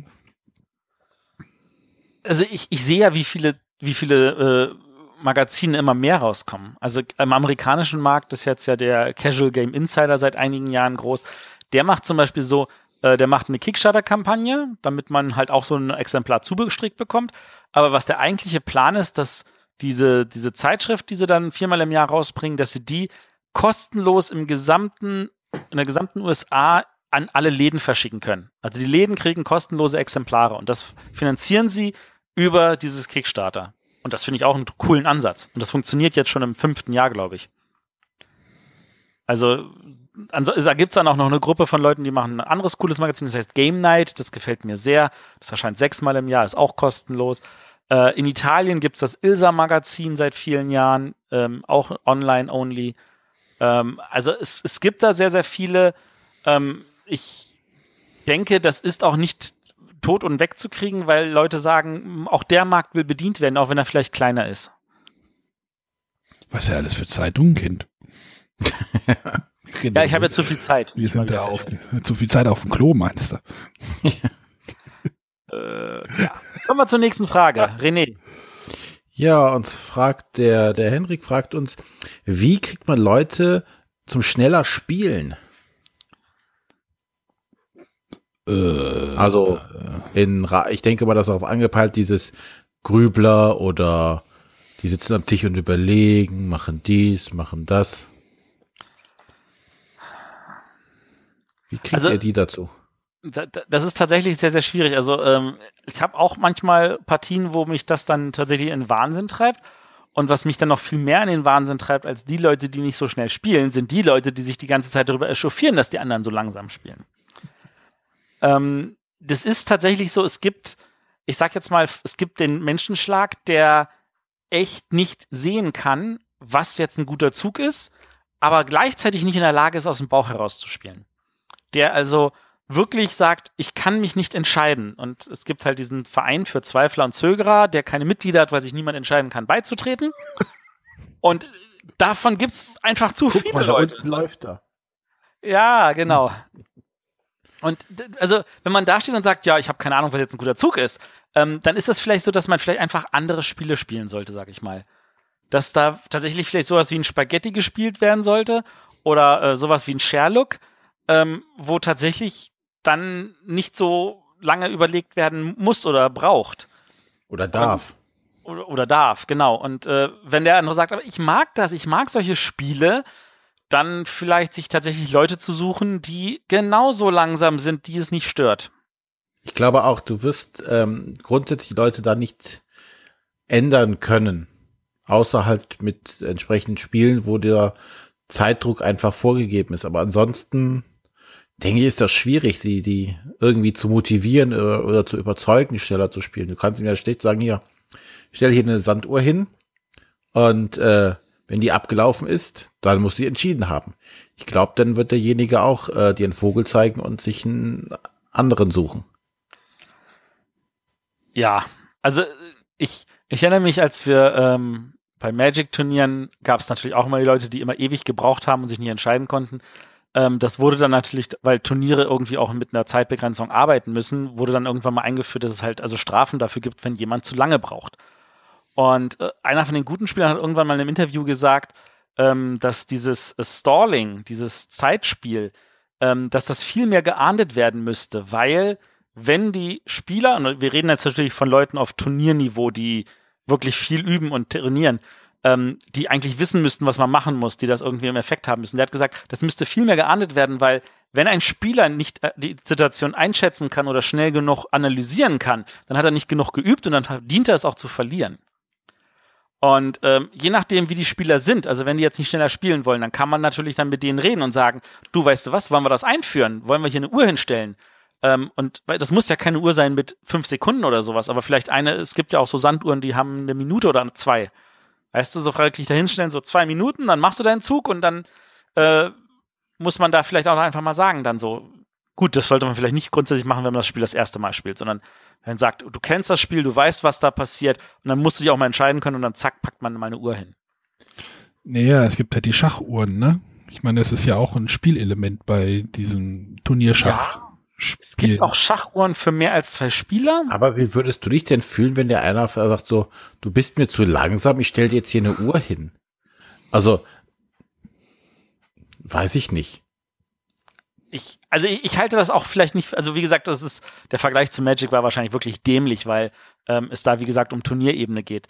Ähm, aber ich glaube wirklich, die, also die, die wirklich die sinnvollste Lösung ist zu sagen, okay, ich weiß, worauf ich mich einlasse oder ich sage, mit dir spiele ich diese Form von Spielen nicht. Eben, also das ist das Einfachste. Ne? Also entweder man sagt, okay, äh, ich mag den Typen zwar und äh, geht mir zwar auf den Nerv, wenn der drei Stunden auf einem Zug äh, für einen Zug rumgrübelt, aber ich spiele halt trotzdem mit ihm. Oder ich sag halt, na, dann spielen wir halt irgendwas, wo es nichts zu grübeln gibt, wo es ein Zeitlimit gibt, was auch immer, und dann ist gut. Aber da irgendwie die Leute zu zu bringen, irgendwie schneller zu werden, ich glaube, das hat keinen Effekt. Nee, das finde ich eigentlich auch ein Angriff auf die Persönlichkeit sogar, oder? Mm. Ja, es ist, es ist auch so, als würde ich äh, dauernd kritisieren, weil ich nicht, äh, wie, wie einer irgendwie spielt. Ne? Noch nicht mal abgesehen von der Zeit, sondern dass er immer ganz vorsichtig und nie angreift, weil er ein Schisser oder irgendwas ist. Und ich sag, komm, jetzt musst du aber angreifen hier. Ansonsten äh, kriegst du hier keine Pizza, wenn wir bestellen, wenn du nicht mal angreifst. ja, das sind halt, ich denke mal, so, so ist derjenige oder diejenige halt dann einfach in ihren, äh, vom Spieltypus her. Und da wirst du auch nicht viel dran machen. Also, ich denke, die besten Tipp, den wir geben können, ist wirklich, sucht die Spiele nach den Spielern aus. Wenn ihr wisst, mit wem ihr spielt und ihr wisst, da ist jemand dabei, mit dem sollte man keine Spiele spielen, wo man grübeln muss, ähm, weil er das nicht kann, dann spielt einfach solche Spiele nicht mit denen. Man kann ja genauso gut das andere Extrem nehmen. Es gibt halt auch Leute, die oder Spieler, die halt keine Echtzeitspiele mögen. Dann weiß man genau, ja, vielleicht spielst du besser nicht mit oder ähm. Also ich weiß zum Beispiel, meine Frau sagt, ich brauche kein Reaktionsspiel mehr auf den Tisch zu setzen, weil sie genau weiß, die ist da entsprechend schlechter als ich. Und sie sagt, das, das brauche ich nicht spielen, wenn ich eh verliere. Und deswegen habe ich dann auch irgendwann aufgegeben, Reaktionsspiele zu besorgen, obwohl ich die total toll finde. Ich habe irre Spaß an Reaktionsspielen, aber es ist totaler Quatsch. Ja, dann kommen wir mal zur nächsten Frage direkt. Ja, lass mal. Matthias. Matthias darf meine. Ich darf mal eine. Ja, dann, dann, äh, weil ich jetzt gerade von meiner Frau geredet habe, ähm, wie steht, äh, stehen eure Partner zu dem Hobby Brettspiel? Hat eine Juliana gefragt. Die zeigt mir manchmal einen Vogel. Die kennst du? Nein, meine Frau zeigt mir manchmal einen Vogel. Ach so, ja, das ist doch schön, oder? Ob die, wie war's, äh, die Juliane das macht, das weiß ich nicht. Kann natürlich auch sein, aber die kenne ich nicht. Also deine, deine Frau ist der Meinung, du machst da zu viel mit den Spielen? Manchmal ja, wenn es gerade so, so, so Kickstarter-Sachen sind. Da zeigt, zeigt, da würde ich dir aber auch einen Vogel zeigen manchmal. ja, siehst du. aber ich habe am Wochenende gelernt, äh, wie harmlos ich doch sein kann. Aber äh, grundsätzlich ist sie halt nicht so spielebegeistert wie ich, aber äh, ich sag mal, trägt es stellenweise dann auch mit Fassung. Ja, da kann ich äh, gleich mit äh, einsteigen. Ja, bei mir auch. Also mit dem mit dem Vogel ist es nicht ganz. Ich glaube, ich bin nicht ganz so extrem wie René. Wenn wenn da irgendwie vier Kartons Conan irgendwie vor der Haustür stehen, dann äh, sowas passiert bei mir ja halt nicht. Das ist ja sagte der Herr, der jetzt äh, Terraforming Mars für sich entdeckt hat. Es dauert nicht mehr lang, Arne. ja. Du entdeckst die Eurogames Euro und bei mir geht's jetzt in die andere Richtung. Genau, du holst jetzt die ersten Miniaturenspiele. Blood, Blood Rage, Cosmic Encounter. ja.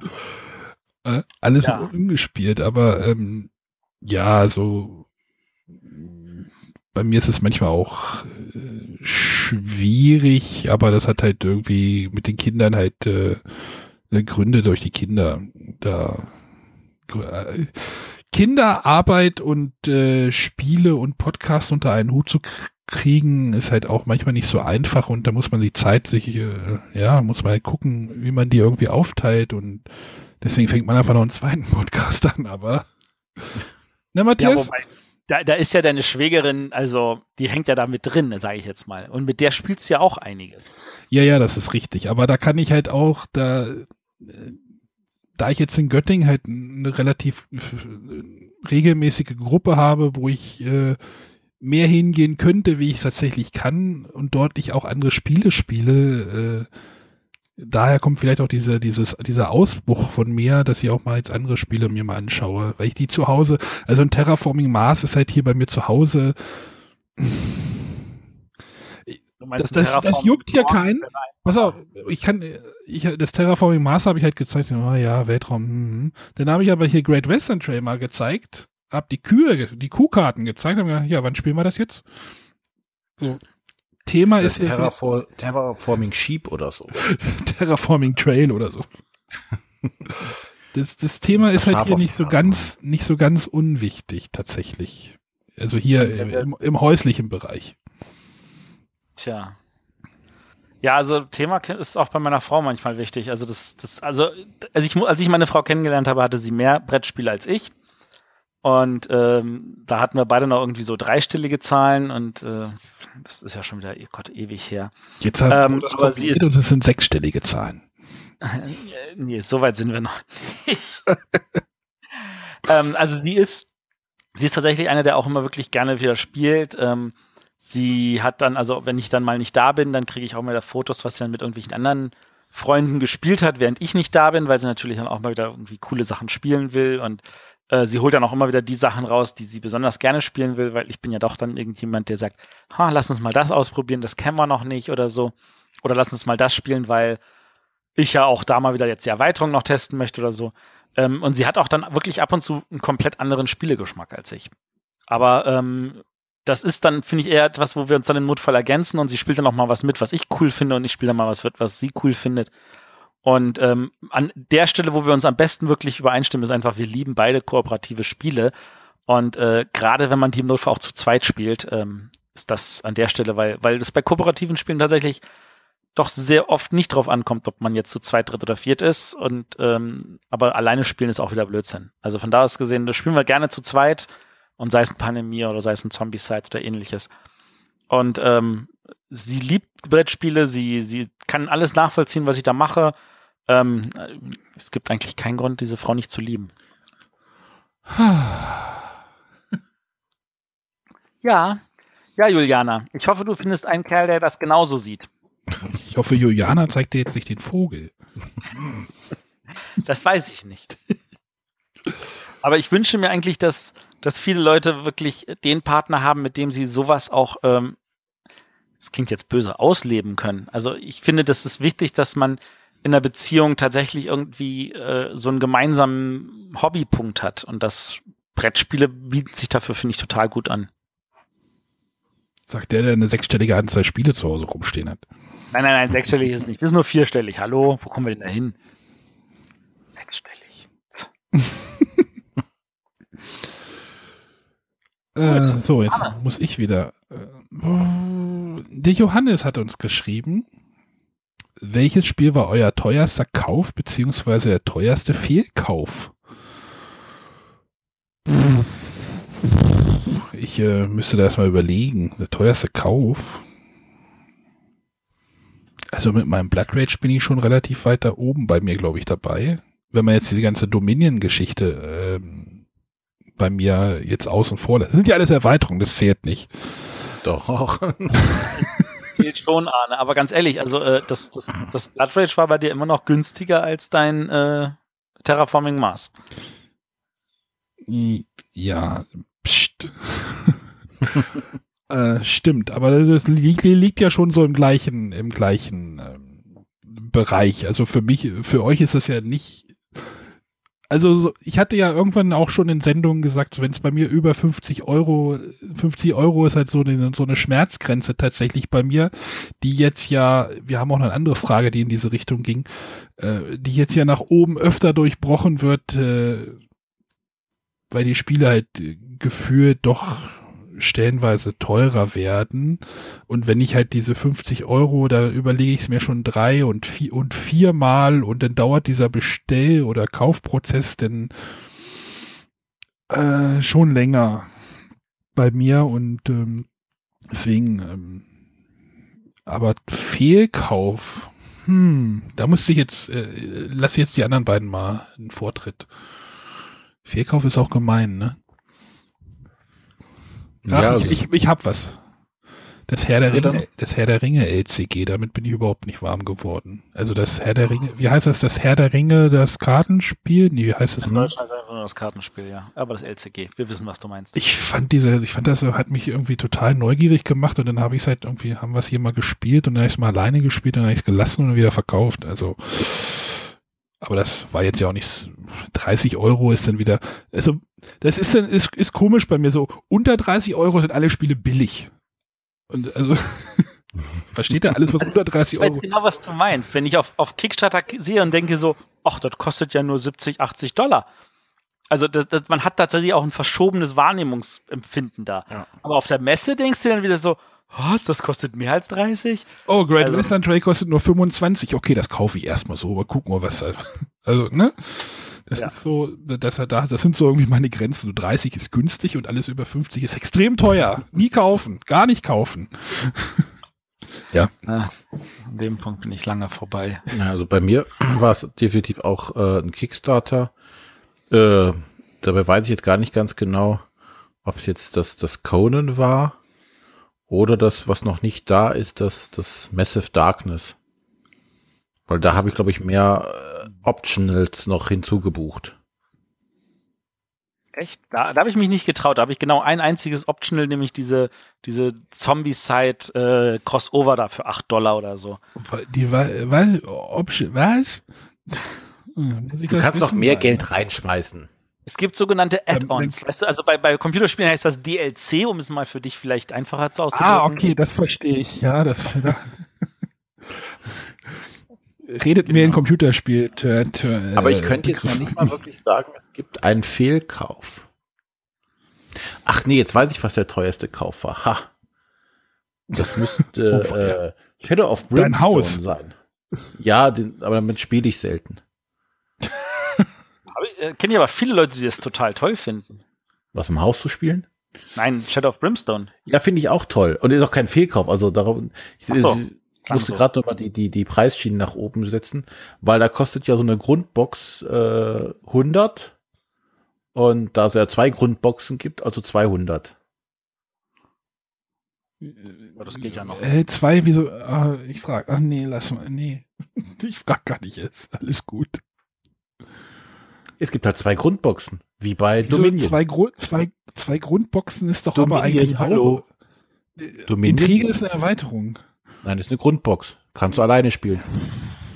Ist, äh, ich glaube, es ist nicht mehr eine Grundbox, aber ich bin mir nicht sicher. Das glaube, das Aber es war.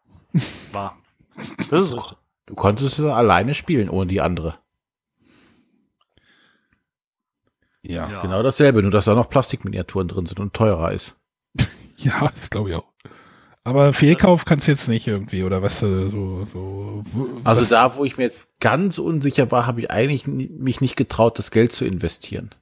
Ja, das ist ja auch schon, also ich habe da irgendwie bei Kickstarter irgendwie so ein Problem mit diesem ah, Vorbestellen. Also ich, jetzt sind wir wieder bei Computerspielen.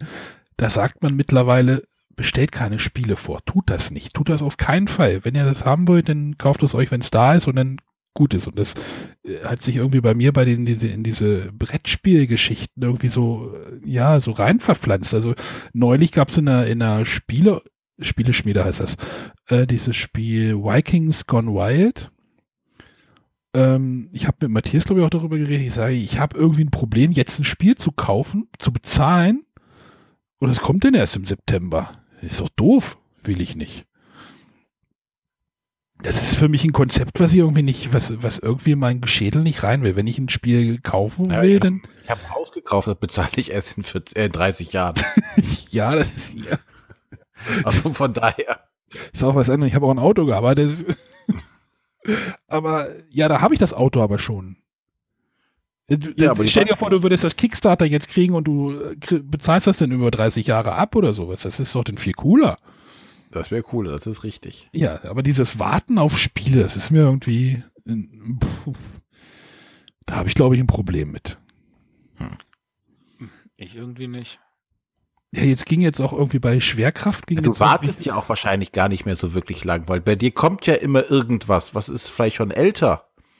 Aber du kannst eigentlich sagen, oh, ich backe jetzt irgendwas und nächste Woche kommt irgendein Paket, was du mal gebackt hast. Also, Ach so, Du wartest ja tatsächlich also nicht die, die, Der Kauf äh, für das Spiel ist ja mit einem anderen Spiel wird das denn wird das denn quasi so methadonmäßig äh, genau. gelindert? Ich hätte jetzt echt Schwierigkeiten zu sagen, was mein teuerster Kauf war. Kannst du das nicht gucken bei Kickstarter?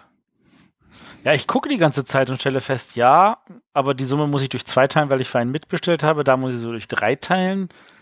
Ähm, also, weil ich stelle tatsächlich für manchmal für Leute mit. Also, ich weiß, ich habe irgendwie äh, tatsächlich ordentlich bei Rising Sun reingetan. Aber das jetzt, weiß ich jetzt nicht, ob das das Größte war oder so. Also, das kann ich tatsächlich schwerlich, schwerlich sagen. Ähm, was ich auf jeden Fall weiß, was der teuerste Fehlkauf war, war Storm the Castle. Das war ein Spiel, das mich total angemacht hatte von der gesamten Präsentation. Das ist ein kooperatives ähm, Anti-Tower-Defense. Also es geht nicht darum, dass man einen Turm verteidigt, sondern dass man gemeinsam versucht, diesen Turm einzunehmen und das Spiel verteidigt sich als. Und das, das Spiel war grotte schlimm. Also das war, die Regeln waren komplett unverständlich, unspielbar. Das Material war die größte Zumutung. Die Karten waren dünn wie Zeitungspapier. Ähm, das konntest du auch nicht mischen. Das war vorne bis hinten eigentlich eine Riesenbeleidigung und das war tatsächlich für mich der größte Fehlkauf, an den ich mich jetzt in der Form erinnere. War es auch ein Kickstarter? Ja, das war auch ein Kickstarter. Hat jetzt gerade in meinem Kickstarter-Bestreben jetzt auch nicht geholfen, so. Ja, du, du bist auch völlig der falsche. 90% der Spiele, die über Kickstarter gehen, sind, da bist du überhaupt nicht Zielgruppe für. Das, da, du, du brauchst dir überhaupt keine Gedanken zu machen.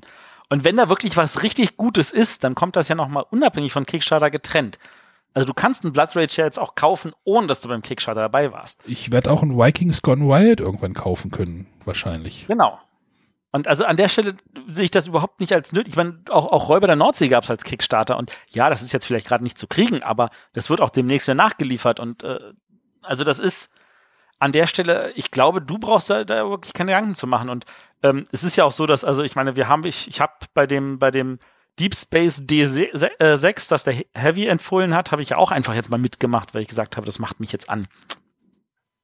Aber äh, das ist so, ich glaube wirklich, ähm, also jetzt den teuersten Kauf tatsächlich könnte ich so nicht sagen. Aber das ist, wie gesagt, bei, bei, weiß ich nicht, wie viel waren es, 180 unterstützten Projekten, wenn da so ein Fehlkauf dabei ist, dann ist das jetzt mal überschaubar. Das ist also, wenn du 180 Spiele im Laden gekauft hast, ist da auch mal ein Fehlkauf bei, sag ich. Ja, dann geht das, das halt, richtig. Dann geht das halt wieder, das Spiel und gut ist. Genau, dann geht es wieder. Davon habe ich mich auch getrennt, war wieder weg und dann war ich glücklich. Gut, ich war auch glücklich, als Size weg war und das war eigentlich kein Fehlkauf.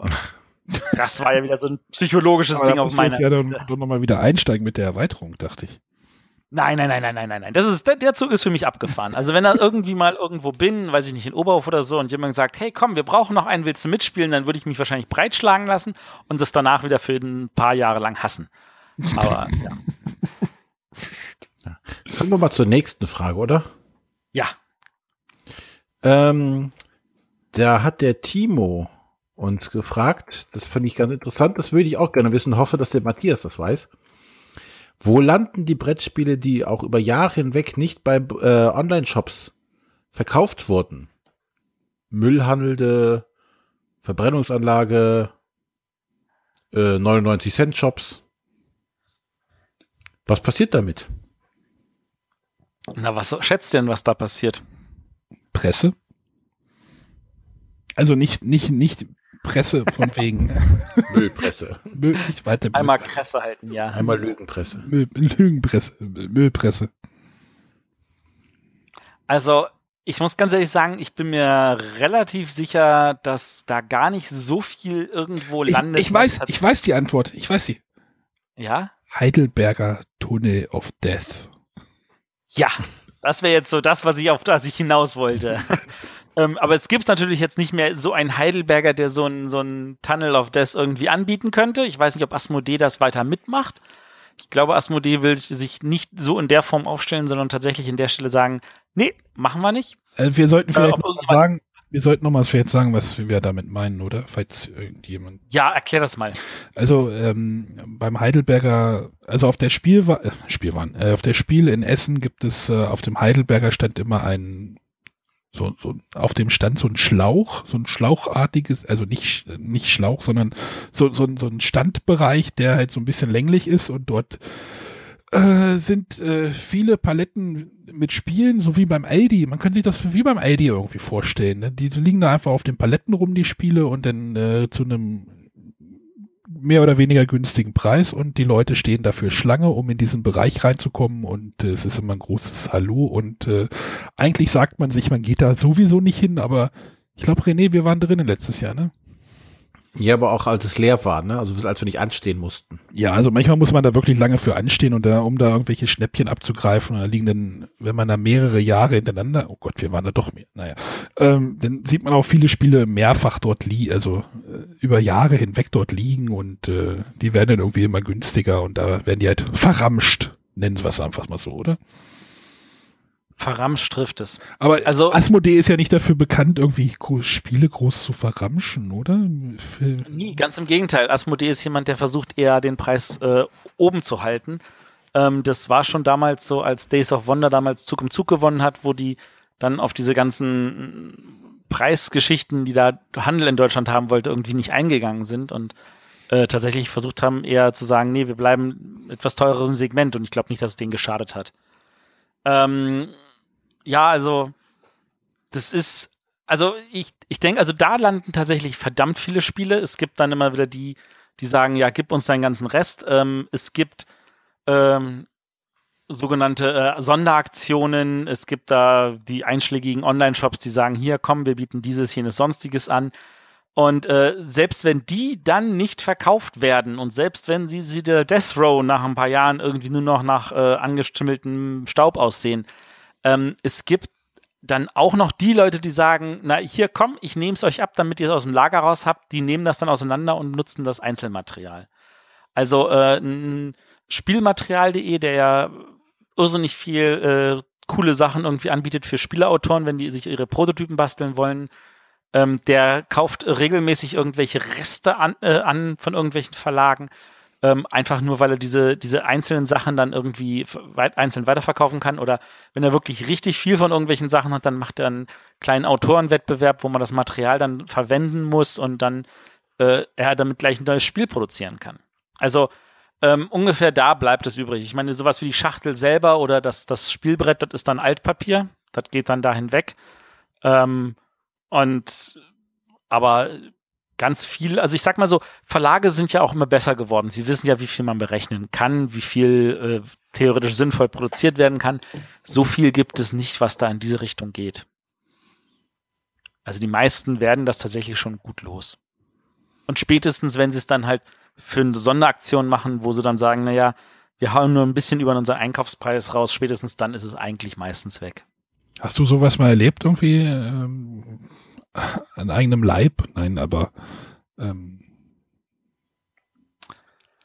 dass, dass, äh, dass irgendwo, keine Ahnung, du hast bei XY gearbeitet und dort kam eine, keine Ahnung, drei Paletten kamen wieder zurück, so, was machst du mir jetzt damit? Oder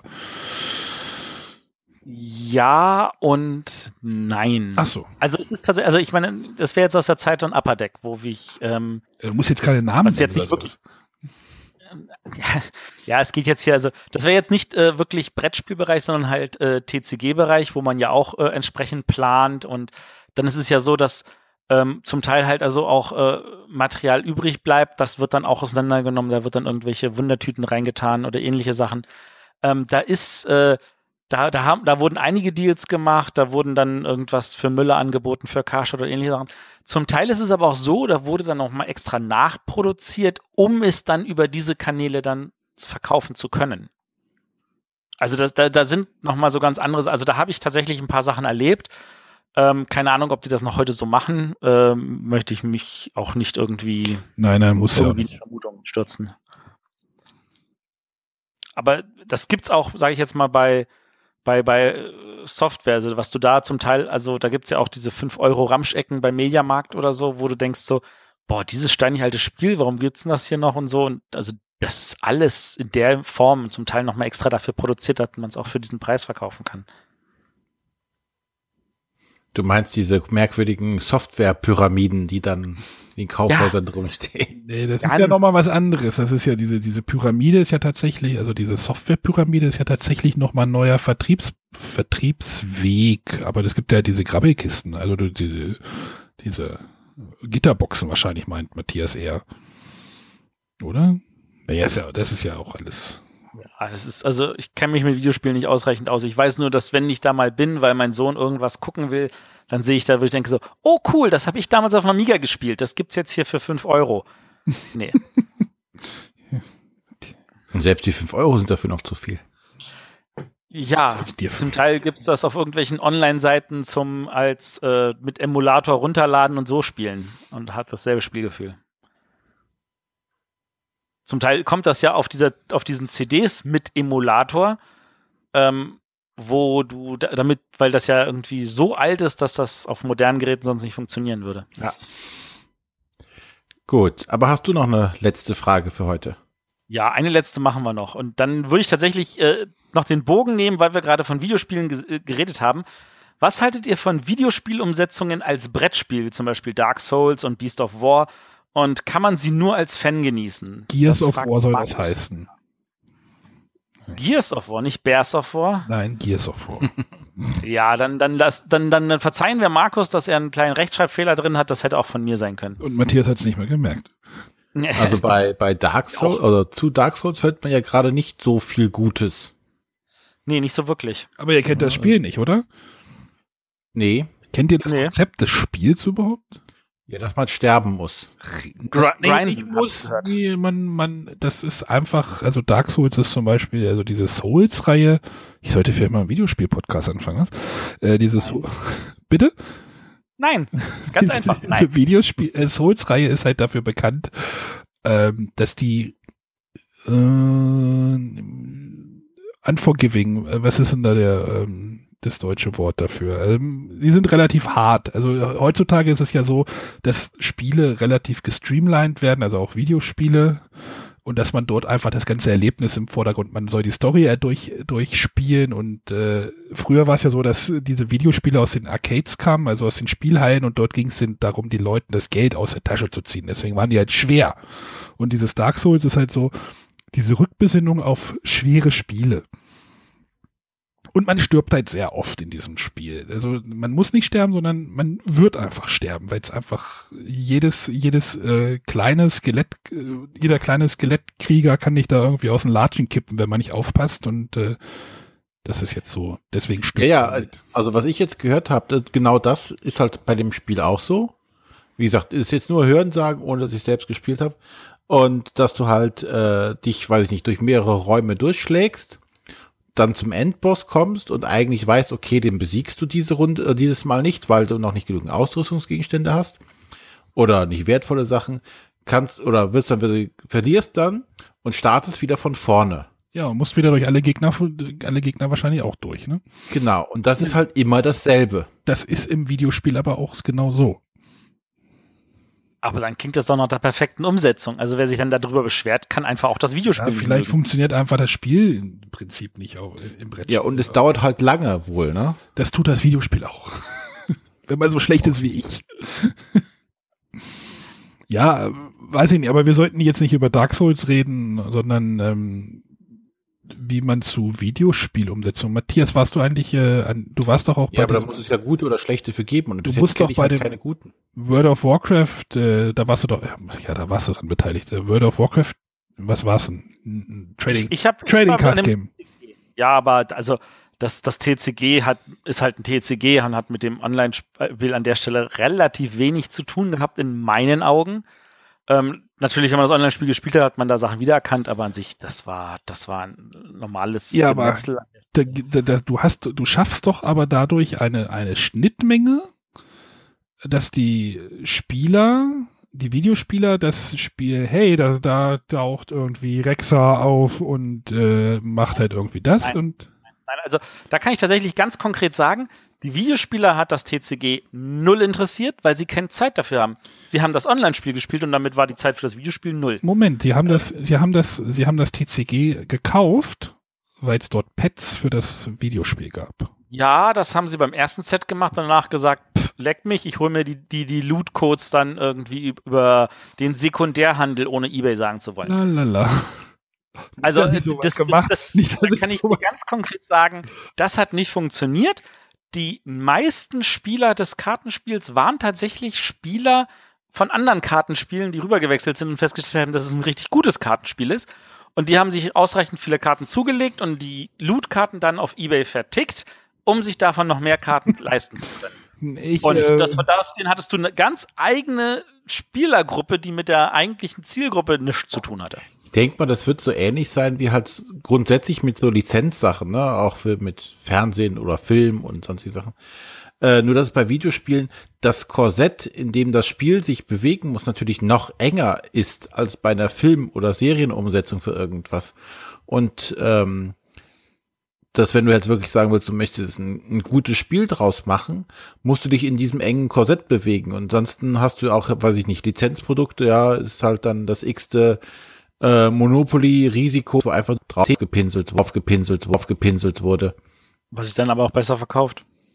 Da, darum geht's ja nicht, aber um, um halt ein, ein gutes Spiel draus zu machen, dass du sagen willst, okay, äh, diese, diese Lizenz oder dieses, äh, ja, diese, diese Marke lockt vielleicht auch einen Videospieler ran oder bege und, und begeistert gleichzeitig den, den normalen Brettspieler, äh, ist halt dann sehr schwierig. Ja, also, also ich, ich würde jetzt noch wirklich zwei Beispiele machen, um auch mal so diese Schere dazu aufzudeuten. Also einmal das World of Warcraft Brettspiel, was ja von Fantasy Flight Games vor vielen Jahren mal rausgebracht hat. Nicht das Abenteuerspiel. Sie hat noch ein Abenteuerspiel gemacht, das war ganz mies, sondern das Brettspiel, was eigentlich total cool ist. Was aber, wenn du das, das war eigentlich ein Zwei-Personen-Spiel. Also du hast zwar gesagt, oh, du kannst zu sechs spielen, dann haben immer drei Leute zusammen ein Team gehabt und haben sich halt abgesprochen, aber effektiv hast du es zu zweit gespielt, weil ob du da zu dritt jetzt die Figuren leitest oder alleine, war Schnuppe. Das war halt im Grundspiel locker gespielt in drei Stunden, Wenn du die Erweiterung dazu genommen hast, dann habe ich, meine letzte Partie war es dann so, dass wir nach zwölf Stunden abgebrochen haben. Oh mein Gott. Und, aber es hat Spaß gemacht. Es waren tatsächlich unterhaltsame, tolle zwölf Stunden. Und wahrscheinlich merkst du es als, als, als Online-Spieler nicht, wenn du sagst, ach, nur zwölf Stunden, da habe ich ein paar Raids gemacht, das war okay. Hm. Ähm, also, äh, da, da war tatsächlich eine Schere. Und äh, die andere Schere, die mir jetzt dazu einfällt, äh, ähm, war jetzt zum Beispiel äh, The Witcher. Da hatte ich, hatte ich das Brettspiel ja auch schon mal hier in der Sendung vorgestellt. Ich kenne das äh, Spiel an der Stelle, das Computerspiel tatsächlich nicht, aber ich fand das Brettspiel ziemlich gut, aber auch da war dieses Zeitproblem. Und das ist auch das, was ich wahrscheinlich, um jetzt nochmal kurz Dark Souls kurz erwähnt zu haben, das Problem ist tatsächlich, wenn du dieses Spielgefühl einsammeln willst, dann wird das als Brettspiel automatisch länger. Das Witcher-Brettspiel war nicht unter einer halben bis dreiviertel Stunde pro Spieler spielbar.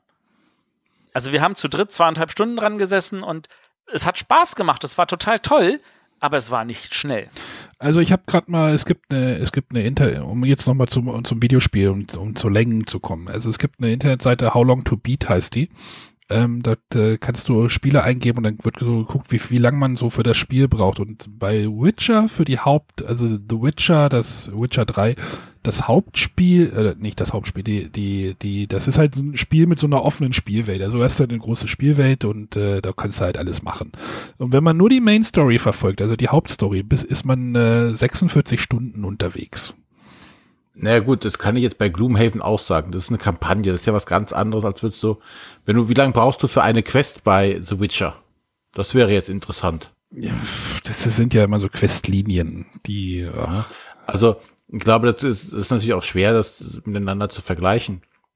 Aber die Frage, die, die ich jetzt gerade noch habe, ist, ähm, muss es tatsächlich die, die 1 zu 1 Umsetzung sein oder reicht es, ein Spiel in diesem Universum zu haben? Weil da fällt mir konkret jetzt noch Max vs. Minions ein. Oh, das ist geil. Das weil, ist richtig geil. Weil das ja in diesem Computerspiel Kosmos ist, aber ein richtiges, glaube ich, ein eigenständiges System ja auch dann hat. Und das, glaube ich, ich kenne jetzt äh, das, das Universum nicht so gut. Aber das ist ja ein eigenes Spiel, das ja nichts mit dem Computerspiel direkt zu tun hat, aber in der Welt verankert ist. Ähm, ich, ich glaube sogar, dass das, weil du es so schön sagst, das der Grund ist, warum Max vs. Minions so genial ist, weil es halt nicht versucht, das Spiel umzusetzen, sondern einfach nur in dem Setting mit dem Flair und den ganzen bekannten Charakteren und Eigenschaften einfach ein eigenes Spiel ist. Ja. Weil das ist halt bei Witcher so. Klar, ich meine, wenn du so, so, so eine große Kampagne in so einem Spiel spielst, und, und im Computerspiel, dann kannst du da abspeichern und kannst sagen, okay, ich habe heute eine Stunde oder zwei gespielt, ich kann morgen weiterspielen oder nächste Woche. Das kannst du bei einem Brettspiel nicht machen. Aber du willst dieses Gefühl dieser langen Kampagne in dem Brettspiel haben und dadurch dauern diese so ewig. Und Max vs. Minions sagt, du, das ist der Arena-Spiel, das sind wir hier aber gar nicht. Wir machen ein schönes, cooles, kooperatives Ding. Wir machen was ganz anderes, aber jeder kennt die kleinen Minions, die hier rumleiten. Jeder kennt diese Max, mit denen du äh, spielst. Der, der, der Wiedererkennungswert ist da und dadurch funktioniert das Spiel ganz grandios hervorragend. Und das kann ich sogar genießen, ohne dass ich das Online-Spiel jemals gespielt habe. Ja, das war das, was ich eben meinte. Du bist halt, wenn du die, die, das Spiel umsetzen möchtest, bist du halt in dieses enge Korsett gefasst. Aber wenn du sagst, okay, du bist in der, in der Welt dieses Computerspiels, dann äh, ist es wahrscheinlich deutlich einfacher, zu sagen, okay, du machst halt ein, ein gutes Spiel und schaust, wie das, das in diesen Kosmos reinpasst. Und dann stellt sich die Frage, äh, hätten da, was wäre gewesen, wenn die das bei Dark Souls zum Beispiel gemacht hätten? Hätten es dann die Computerspieler das gut gefunden, dass sich jetzt nur in diesem Kosmos bewegt? Oder wollten oder wollen Videospieler das haben als Brettspiel? Es gibt da noch Bloodborne, das ist eigentlich auch äh, ein Souls-Spiel. Äh, wie ist denn das eigentlich angekommen? Weiß das jemand so? Kenne ich nicht. Ist ein Eric Lang-Spiel. Ja, aber habe ich auch nicht gespielt. Also ich, ich glaube, bei Dark Souls wären die Leute enttäuscht gewesen, wenn es mit dem Computerspiel nichts zu tun gehabt hätte. Aber die Brettspieler wären vielleicht glücklich. Es ist tatsächlich, glaube ich, auch ein, ein Spagat, der ist sehr schwer. Man müsste jetzt mal in Erfahrung bringen, was sagen tatsächlich die Computerspieler zu dem Spiel? Haben wir unter unseren Hörern welche, die uns diese Frage beantworten wollen? Oh, in einer Frage Dark Souls jetzt, oder? Genau. Gibt es Leute, die jetzt sich Dark Souls, also gibt es Computerspieler oder Videospieler, die sich Dark Souls bestellt haben, aufgrund, weil es das Videospiel als Brettspielumsetzung darstellen soll und gefällt es ihnen? Das wäre jetzt echt mal so die Frage, weil den, den klassischen Brettspielern, die mit dem Videospiel nichts anfangen können, glaube ich, hat es im Gro zum Großteil nicht gefallen, was man so hört. Ja, weil wenn sie diese, diese ähm, Verbindung zu dem Videospiel nicht haben und man stirbt halt andauernd. Genau, jetzt ist, ist halt Frage. Ein, fremdes, ein, fremd, ein fremder Mechanismus, der erstmal irgendwie rübergebracht werden muss. Ja, aber die Frage ist jetzt, finden das die Videospieler, die sich jetzt darauf eingelassen haben und sagen, okay, ich fand Dark Souls, das Videospiel toll und habe mir jetzt das Video, äh, das Brettspiel dazu gekauft. Finden die das Spiel gut oder finden sie es nicht gut, so wie es jetzt geworden ist? Weil wenn das auch der Fall wäre, dass, dass der Großteil der Leute sagt auch so, naja, ist schon ein bisschen blöd oder öde oder zu lang oder was auch immer, weil dann wäre der Schuss ja nach hinten losgegangen. Also Dark Souls und Bloodborne haben bei Boardgame Geek die gleiche Bewertung. mit, mit 7.1. Was jetzt auch nicht ganz so schlecht ist. Nee. Das ist nicht so schlecht. Ja, das, das ist natürlich auch die Frage, ähm, wie, inwieweit sind tatsächlich da verschiedene Erwartungen drauf gekommen. Wie weit, also Dark Souls hat natürlich auch wieder ohne Ende Miniaturen, wo Leute sagen, ja, es, ich muss das Spiel nicht spielen, ich finde die Miniaturen geil, ich bemal mir die, ich stelle mir die einfach nur auf den Schreibtisch. Das gibt's ja auch alles. Also das ja. ist also an dieser Stelle schwierig. Ähm, wie gesagt, wenn irgendwelche unserer Hörer da irgendwelche Erfahrungen haben, irgendwelche Meinungen haben, wir würden das total gerne hören. Schreibt uns in die Kommentare, das, das fänden wir super. Ja. Also ich kenne einige der Monster. Hey, hey, hey. Gut, dann soll es jetzt auch mit unserer Fragefolge für dieses Mal gewesen sein. Moment, ich habe noch eine. Ich habe noch eine. Oha. Gaga, Gaga, einen eine einen ganz kurze. Der Sven hat gefragt, was zuerst da war, das Huhn oder Huhn oder das Ei. Also wir werden das jetzt im ähm das hat der Bäcker auch gefragt, als beide in den Laden kommen, äh, kamen und das letzte Brot kaufen wollten. Hä? Naja, das Huhn und das Ei kamen rein und sagten, wir wollen das Brot da haben, das ist das letzte. Und dann sagt der Bäcker, ja, wer war von euch zuerst da? So, René, jetzt darfst du abmoderieren. Da fällt mir nichts mehr zu ein. Äh, ja, ich hoffe, es hat euch trotzdem gefallen. Trotz des äh, Singen des Niveaus. Ja, äh, wie gesagt, wir sind jetzt, glaube ich, durch mit unserer Fragerunde. Wir freuen uns trotzdem über mehr Fragen auch wenn wir noch einen ganzen Katalog von Fragen hier haben, werden es einfach. Fragen denken, überlegen wir, also die können wir kaum beantworten, weil wir sie entweder vielleicht schon beantwortet hatten, dann müssten wir vielleicht nochmal auf eine alte Folge zurückverweisen oder wo ich mir denke, so, mh, hm, kann man die überhaupt beantworten? Wie diese Huhn- und Ei-Frage. ja. Also von da aus gehen, schickt uns weiter Fragen, schickt uns gerne auch Fragen, die einen konkreteren Bezug zu Brettspielen haben. Wir freuen uns total. Genau, das könnt ihr entweder bei dem Gewinnspiel machen, was der Matthias regelmäßig macht. Äh, ihr könnt es auf Twitter machen, auf Facebook. Ihr könnt uns auch eine E-Mail schreiben an info@bretterwisser.de. Genau. Äh, ihr könnt es hier einfach in die Kommentare schreiben oder in die, in die Kommentare zu einer anderen Folge, wo ihr einfach Rückfragen habt, vielleicht auch, die in einem größeren Kontext besprochen werden äh, sollen. Also da sind wir über viele Kanäle erreichbar. Zur Not sprecht uns auf irgendwelchen Events, Messen an, wenn ihr uns seht und sagt, hier, ich hätte eine Frage, nehmen wir auch auf. Und wenn ihr uns äh, weiterhin oder wenn ihr uns auch unterstützen wollt noch, sind wir auch gerne bereit, äh, Sterne auf iTunes zu erhalten oder auch gerne eine, eine schriftliche Bewertung, was ihr von uns haltet. Das hilft, hilft uns in der Verbreitung. Äh, finanziell könnt ihr uns auf Patreon unterstützen. Da wäre der Link dazu oder die Adresse. Patreon.com-Bretterwisser. Hervorragend klappt das. Da könnt ihr uns ein bisschen finanziell unterstützen, dass wir weiter unser Equipment ausbauen und die Kosten, die ja sich Gott sei Dank im Rahmen halten, bezahlen können. Das war der Werbeblock. Ähm, ja, und natürlich äh, erzählt ruhig anderen Leuten noch von uns. Freut uns auch freuen. Genau. Äh, retweetet uns, teilt uns auf Facebook. Auf Instagram sind wir auch vertreten. Überall. Wir sind einfach überall. Ja, wir zecken uns überall rein. Überall. Sind wir auf Snapchat? Nee, oder? Ich habe doch noch so eine Idee, aber da können wir gleich nochmal drüber sprechen. Alles klar. Dann sagen wir an dieser Stelle Tschüss. Tschüss. Tschüss.